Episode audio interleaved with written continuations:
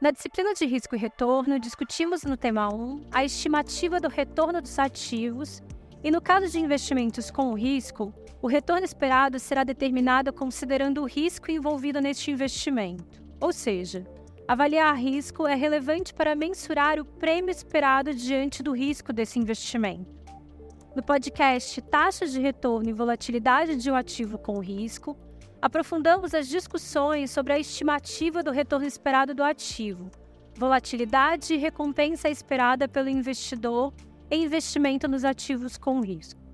No podcast Taxa de Retorno Médio Esperado e Medidas de Risco e Correlação, nos aprofundamos nas discussões quanto às variáveis envolvidas na gestão de carteira eficiente.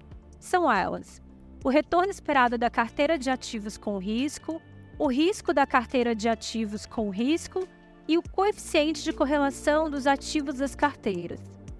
Em complemento, discutimos no tema 2 do e-book a gestão de carteira eficiente, em que estudamos a construção e avaliação da carteira de ativos com risco, com o objetivo de encontrar a carteira ótima de ativos com risco.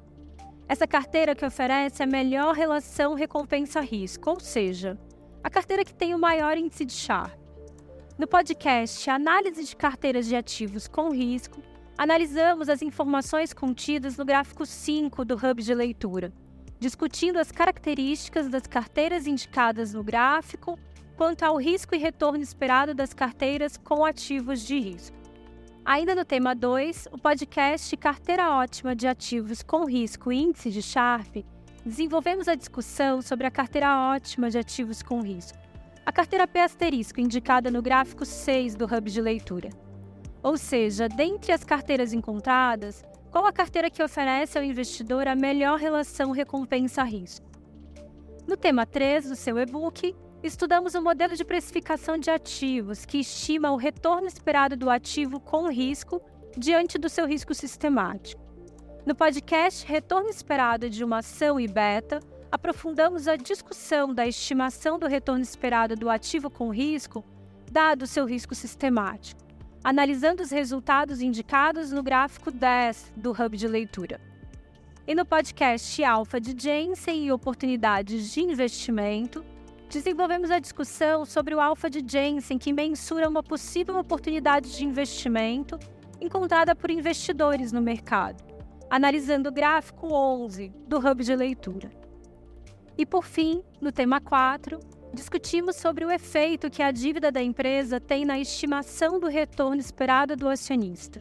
No podcast Estrutura de Capital e Alavancagem Financeira, desenvolvemos a discussão sobre a dívida como uma das opções de captação de recursos das empresas. E qual o efeito que o aumento dessa dívida da empresa tem no risco financeiro dela. Por fim, no podcast Alavancagem Financeira, Risco e Beta Alavancado, completamos esse tema discutindo e reforçando o efeito do aumento da dívida no risco da empresa e, consequentemente, no retorno esperado do acionista da empresa. Lembre-se de realizar o hub de prática para treinar e verificar seus conhecimentos sobre os assuntos discutidos na disciplina. Finalizamos aqui a nossa disciplina Risco e Retorno Certamente esse conteúdo será relevante para suas avaliações de investimento em ativos com risco no mercado financeiro. Até mais! Música